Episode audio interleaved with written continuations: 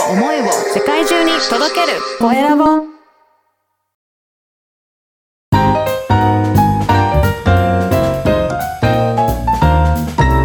ポッドキャストの配信で人生が変わる。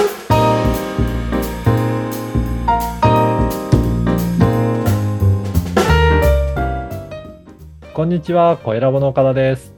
こんにちは、言葉ゆきよです。今回もよろしくお願いいたします。よろしくお願いします。はい、2月も中旬になりましたけれどもね、岡田さん。そうですね。イベントがはいでありましたが、で、えっ、と、今回の配信は2月15日なんですけど、はい、前日がバレンタインデそういうことですよ。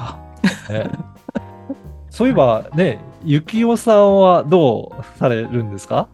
えっと、渡してると思います。このね、収録時点はもうちょっと前なのであれですけど、ね、先ほどちょっと打ち合わせ話したら準備しなきゃって、忘れないようにしないとね。今年はやらないといけない。初年度なので、今年は。ね、そうですよね。そうなんですよ、はいやらないといけないなと思いますが、岡田さんはこ今年はもらえそうですか？あのーいつも家族から、うんあの、忘れられなければもらえるかなと思います。うん 大丈夫かと思います。うちね、あの、うちの家族、私がそうなんですけど、あんまりイベントごとに、ちょっとそん、そんなに執着してないというか、忘れがちなので、うんううんんいつも怒られちゃうんですけど、はい。あの、結構さらっと流れる時もあって、うんかろうじて誕生日ぐらいは、あのね、祝っていただけますけど、その他のイベントはなかなかあんまりない家族の、うんあっさりしてますが。まあね、誕生日を祝っていただけるだけでいいなというのは思いますけど。はい。そんな感じで、はい、はいや、過ごしております。はい。はい。では、じゃあ今回のテーマ教えていただいてよろしいでしょうか？はい。今回はですね、えー質問をすることは大切ですねっていう、そういったお話をしようかなと思います。はい。うん。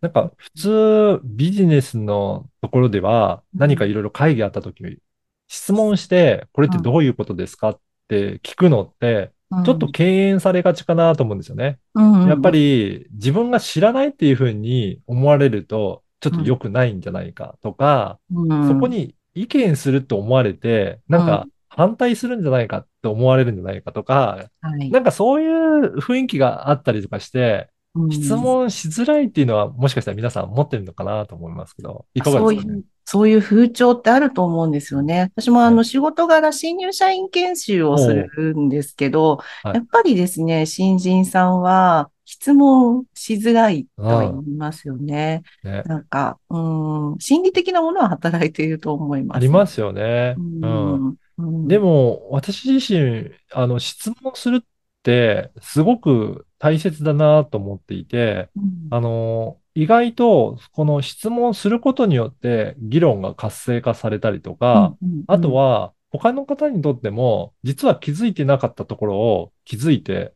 で、同じ方向に向かっていくために、なんか実はその根本的な質問って大切だったんだなっていうシーンってすごくあると思うんですよね。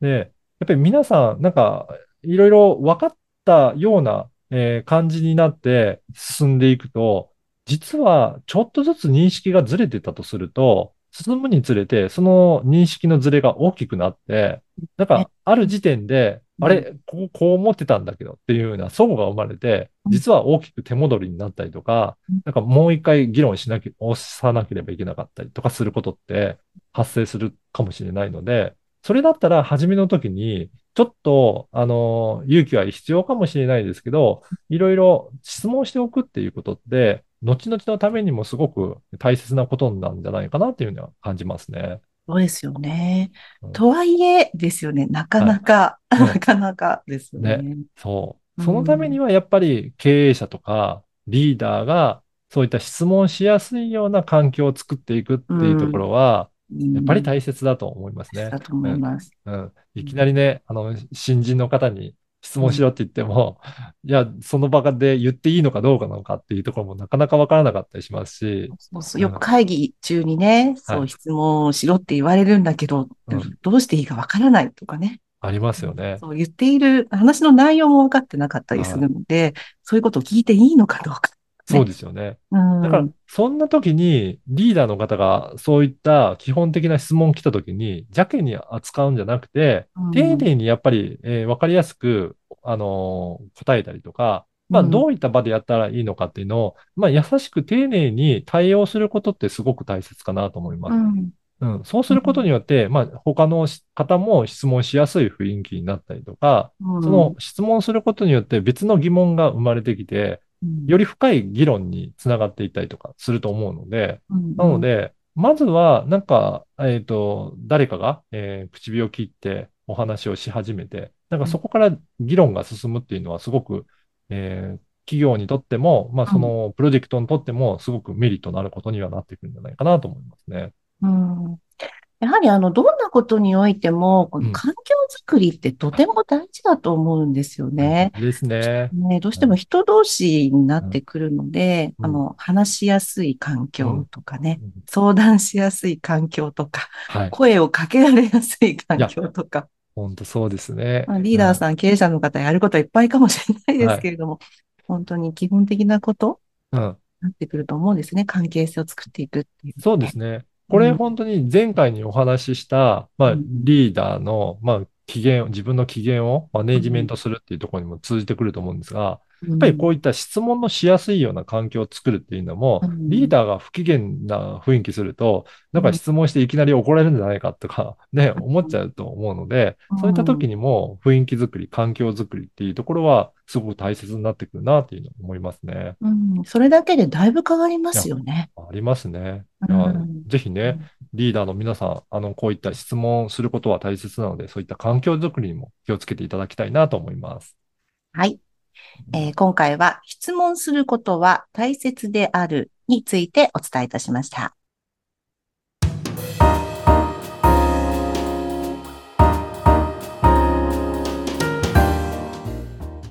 えーさあ続いてはおすすめのポッドキャストのコーナーです。えー今回ご紹介する番組は何でしょうか？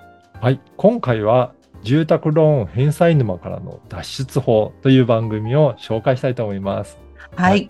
これ、実はね、はいえー言葉幸雄さんが、えーインタビュアーとして担当いただいている番組なんですよね。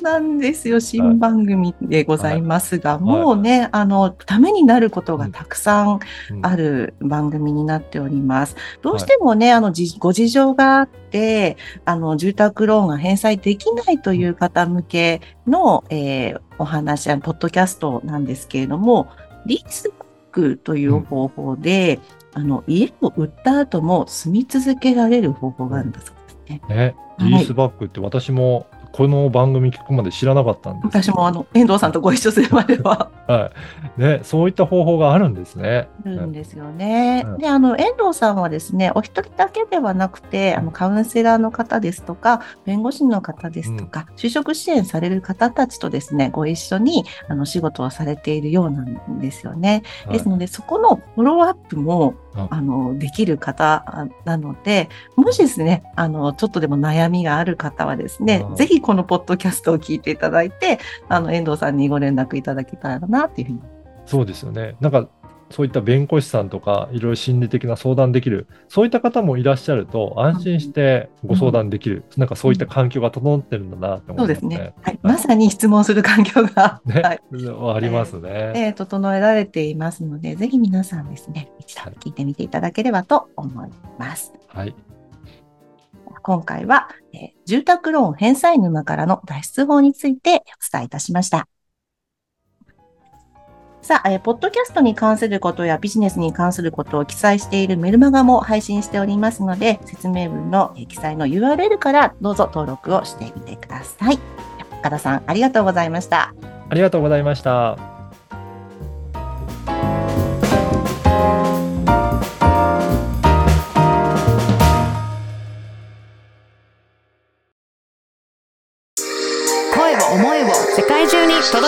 声